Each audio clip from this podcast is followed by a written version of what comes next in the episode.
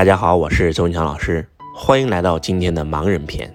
今天周老师陪着我的学生一起出去玩儿，有一个地方叫黑暗对话，全程全是黑暗的场景，全程都看不到任何的东西，你可以与内在的自我对话。哎，我对这个游戏特别特别好奇，然后就去黑暗对话体育馆，然后来了一场黑暗对话。去的时候呢，感觉心里特别特别好，然后就进去了。真的是伸手不见五指，什么都看不到。全程呢，有一个老师在引导着我们怎么样往前走，做什么样的动作。我没有一丝的恐惧，我觉得挺棒的。全程走下来都特别特别的顺利，只是有一个点特别好奇，那就是我们三个人在玩这个游戏，而这个老师跟我们一样，待在一个伸手不见五指的环境当中，他可以非常清晰的。叫出来我们三个人各自的名字，他也可以非常清晰的叫出来我们三个人不同的方位。我特别特别的好奇，我的第一思想就是他是不是带了夜视镜，他能够看到我们，但是我们看不到他。当全程一个多小时走完以后，老师让我们每个人都可以提问，我就问了这个问题，我说您是怎么看到我们的？您是带了夜视镜吗？然后他就开始回答了，他说其实我看不到你们，我是一个盲人。当听到这句话的时候，我心里面就瞬间感觉到特别特别的心酸。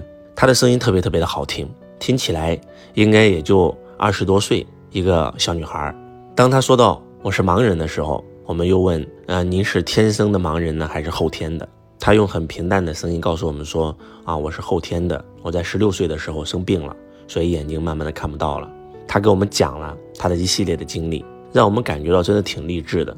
我们问他：“当你知道你看不到的时候，有没有想过自杀呀、痛苦啊？”他说没有。他说：“我很能接受这一切。我以前可以看到这个世界。十六岁的时候被医生告知，再过两年我可能什么都看不到。我那个时候心里也没有太多的恐惧。当我真真正正什么都看不到的时候，我就学习盲文，然后继续上学。上完大学以后呢，就毕业找工作。那最开始呢，盲人呢只有盲人按摩这一种工作。”但是他做着做着发现他不喜欢这份工作，然后他就到处找兼职。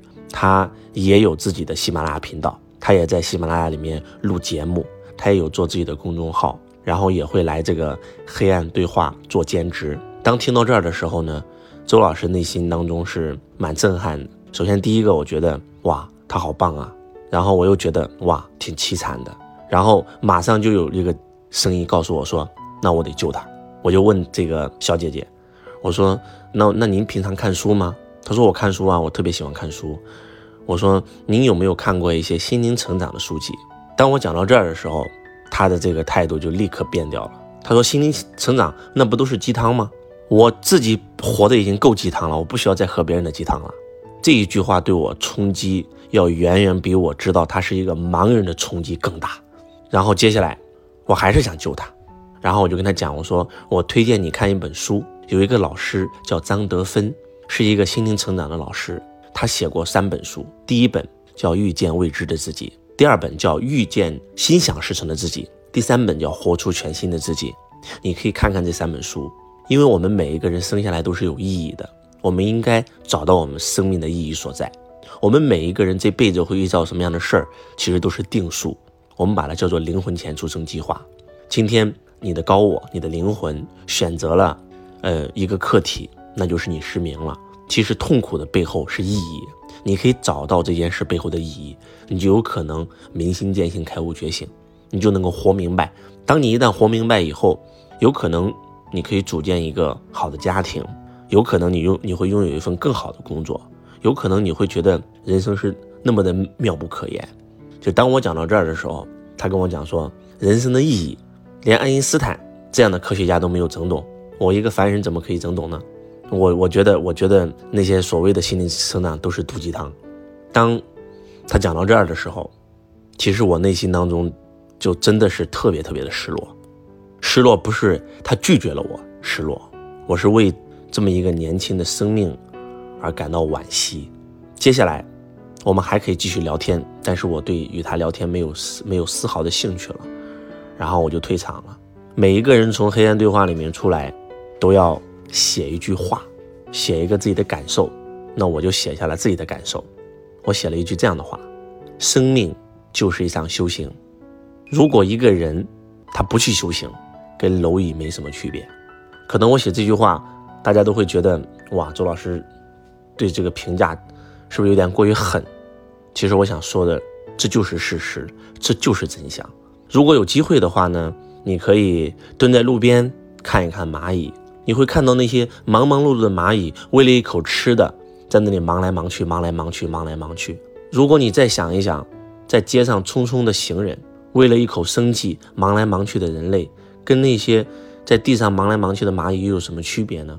周老师去到任何一个城市，都喜欢去到这个城市的最高楼向下眺望，因为你会发现视角不一样。我在深圳，我去到了最高楼；我在上海，我去到了最高楼；我在纽约去到了最高楼。我到任何一个城市和国家，都喜欢去到这个城市的最高楼看一看。我记得有一次我在上海中心大厦，一百多层，当上去以后，往下眺望，看到。那些匆匆忙忙的那些人在街上走来走去，跟你看到一只小蚂蚁没有什么区别，这就是视角不一样。所以，一个人如果只是为了吃喝拉撒，那么人类的生命就是没有意义的。人活着要吃饭，但是人活着不是为了吃饭。我特别特别有这个深刻的感受。我们遇到的这个盲人的小女孩，她没有男朋友，也没有结婚。也没有一份非常可观的收入，他也渴望让自己能够过得更好，但是，他排斥鸡汤。我不知道为什么今天的所有的人，大多数的人类，对于这种所谓的心灵成长就觉得是骗人的，就觉得是鸡汤，就只要有人给他讲讲励志故事，他都认为那是鸡汤，他认为鸡汤都是有毒的。我不知道从什么时候开始，大家会有一个这样的这样的观念，这是一件非常非常可怕的事情。我们每一个人来到这个世界上都是为了觉醒，就是因为你的不觉醒，所以你的高我会安排一次又一次的事故，一次又一次的失败来到你的生命当中，有可能是一场重大的疾病，有可能是一场重大的交通事故，也有可能是一个生意的破产、亲人的背叛，这些所有的种种都是为了唤醒你，让你向内求。当我们活在一个物质世界空间的时候，你会发现。你特别渴望能够解决你生活当中的问题，但是你做不到。周老师经常给大家做这个比喻。北大的刘峰老师说过这么一句话：一维是二维的投影，二维是三维的投影，三维是四维的投影。今天周老师的手是三维的，放到蜡烛下面就出现了一个二维的投影。这个投影你不喜欢它，你想把它拿掉，你把地板敲了都没有用，只需要把我的手拿走，这个阴影就消失了。因为二维是三维的投影，你想在二维解决二维的问题，那就是痴人说梦啊。那我们今天活在三维空间，我们如果想解决三维空间的事儿，三维是四维的投影啊。四维是什么？四维就是我们的思想，就是我们的心灵，就是我们的精神世界。一个活在三维空间的人类，他渴望通过三维空间的这个，他想通过三维空间来解决三维空间的问题，这是不可能的。只有你进入四维。大家一起设想一下，这个失明的小女孩，她可能一辈子都不去读周老师说的心灵成长的书籍，她可能就是这样找一份普通的工作，然后拥有一个清贫的家庭，然后到最后可能也只能找一个跟她差不多的人结婚，不要谈爱情了，可能连感觉都不一定有。这就是她在三维空间再往下走，我能够推算出来她的人生。但是试想一下，如果他接受了周老师的建议，如果他开始心灵成长，他开始读张德芬老师的书籍，他开始读与神对话，他开始参加各种各样的灵性课程的学习，他的内在一旦觉醒以后，你会发现他的生命将会发生翻天覆地的改变。有这么一句话：美丽的皮囊千篇一律，有趣的灵魂万里挑一。当一个人内在觉醒以后，那才是真真正正的美。有可能会有一个。非常非常健康的男人爱上她，有可能有一个非常非常有钱的人爱上她，两个人相爱了，他在物质世界的所有的问题都有可能得到解决。人生就是如此，就是一场修行。不要再反鸡汤了。那些告诉你反鸡汤的人，其实他是对你最大的一种伤害。他有提到爱因斯坦，他说连爱因斯坦都研究不出来的问题，我怎么能研究出来呢？其实这一句话有两层意思。第一层意思，他认为他不如爱因斯坦；第二层意思。他是在告诉我说，爱因斯坦是科学家，要相信科学。但是这个小女孩不知道，爱因斯坦并不认为自己是一个科学家，爱因斯坦是一个炼金士，爱因斯坦是一个神秘学的研究学者，他是在研究炼金术，在研究神秘学，也就是神学的基础之上，无意之间发现了几条物理的定律，所以他就变成了所谓的物理学家。到晚年的时候，他在研究神学，牛顿也是如此。牛顿在晚年的时候也是在研究神学，为什么？因为科学的尽头就是神学。在这个世界上，你看不到的不代表不存在，就像氧气一样，你看不到摸不着，但是我们每天时时刻刻都在呼吸的氧气，要不然你不可能有生命。就像手机信号一样，我们看不到它存在，但是如果没有它，你的手机电话就是个废物。所以，我觉得全民觉醒的时代真的来临了，因为在物质世界，你再怎么努力。你都不可能拥有幸福，你再多的钱，你都不可能让你幸福；你有再大的权利，都不可能让你幸福。只有进入思维，只有进入内心成长，只有开始向内求的那一刻，你的生命才有可能发生质的改变。周老师今天特别特别的难受，但是我坚信未来会有一个盲人，他能够走上修行之路，能够带领更多像他一样的这种同类群体开始觉醒。因为从从物质世界上来看，从三维空间的人类这个视角来看，一个人突然失明了，这是人世间一个很痛苦的事情。但是如果站在高维来看这件事，你会发现这是一件非常好的事情。为什么？因为当你看不到的时候，你的感觉会比会比常人高无数倍，你的灵感会比常人高无数倍，你能够更加容易的静下来，你能够更加容易的禅定。或者说临在，这是常人无法比拟的。就像这个老师跟我们讲，我没有带任何透视镜，我是盲人，我的感觉很敏感，所以我能够知道你们谁叫什么名字，然后你们在哪个方位，你你能感觉到我在看到你，其实不是，是我感觉到了你。所以他是一个非常好的修行者，非常容易能够觉醒的一个修行者，但他不愿意去修行。但是周老师相信，一定在盲人的世界里会出现一个这样的人。当他一旦觉醒以后，还需要为生计发愁吗？你随便在喜马拉雅里面录录课，帮帮人，分享分享，那财富不就源源不断的来了吗？还能吸引到一个正常的，可能一个一个非常有钱的异性喜欢上你，爱上你，帮你照顾三维空间的所有的一切。这个盲人他在喜马拉雅里面也有节目，他只是念有声书。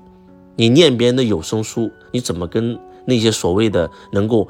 看得到的人去比呢，但是如果你是一个分享者，你不需要念有声书，你还得摸着字念，多麻烦。嗯，就像周老师一样，拿起手机就能录。而且我在这里再告诉你一个秘密，此时此刻周老师在给你录这篇音频的时候，我的全程眼睛都是闭着的。周老师在给大家录喜马拉雅的时候，很多时候都是眼睛闭着的，包括我在台上讲课的时候，很多时候是眼睛闭着的。为什么？因为眼睛闭上了。我们才容易从三维空间这个相里面出来，我们才有可能用更高的维度来链接到高维的智慧，就是这样的。色声香味触法，色是人世间最大的相，我们很多人都都容易着迷于这个相，而相由心生，忽略了心，忽略了投影源。所以其实我给大家录很多的课程，我都是全程闭眼的，而且没有准备，没有稿件，全是有感而发。希望今天。周老师给大家录的这个盲人篇，能够第一让大家去关心你身边那些残疾人，给他推荐张德芬老师的书籍，帮助他走上灵修之路。他的失明是有意义的，痛苦的背后是礼物。这个本身这个事件就是为了来唤醒他。第二，我也希望有残疾朋友能够听到我这一篇，我更希望一个盲人朋友能够听到这一篇，能够感受到周老师这份想度他之心啊。为什么佛陀讲到众生难度，或者叫随缘度化？当周老师给他推荐完这本书，当周老师给他解释完以后，他还在反驳周老师的时候，周老师就不给他推荐了，我就走了，因为我知道我渡不了他。但是我坚信，我一定能够影响到一个盲人开始心灵成长。他一旦觉醒了，他站出来，那绝对会比我讲会更加有说服力，会对他这个群体有更大的冲击。这就是周老师录今天的盲人片的发心，感恩所有的家人，我是周文强，我爱你，如同爱自己。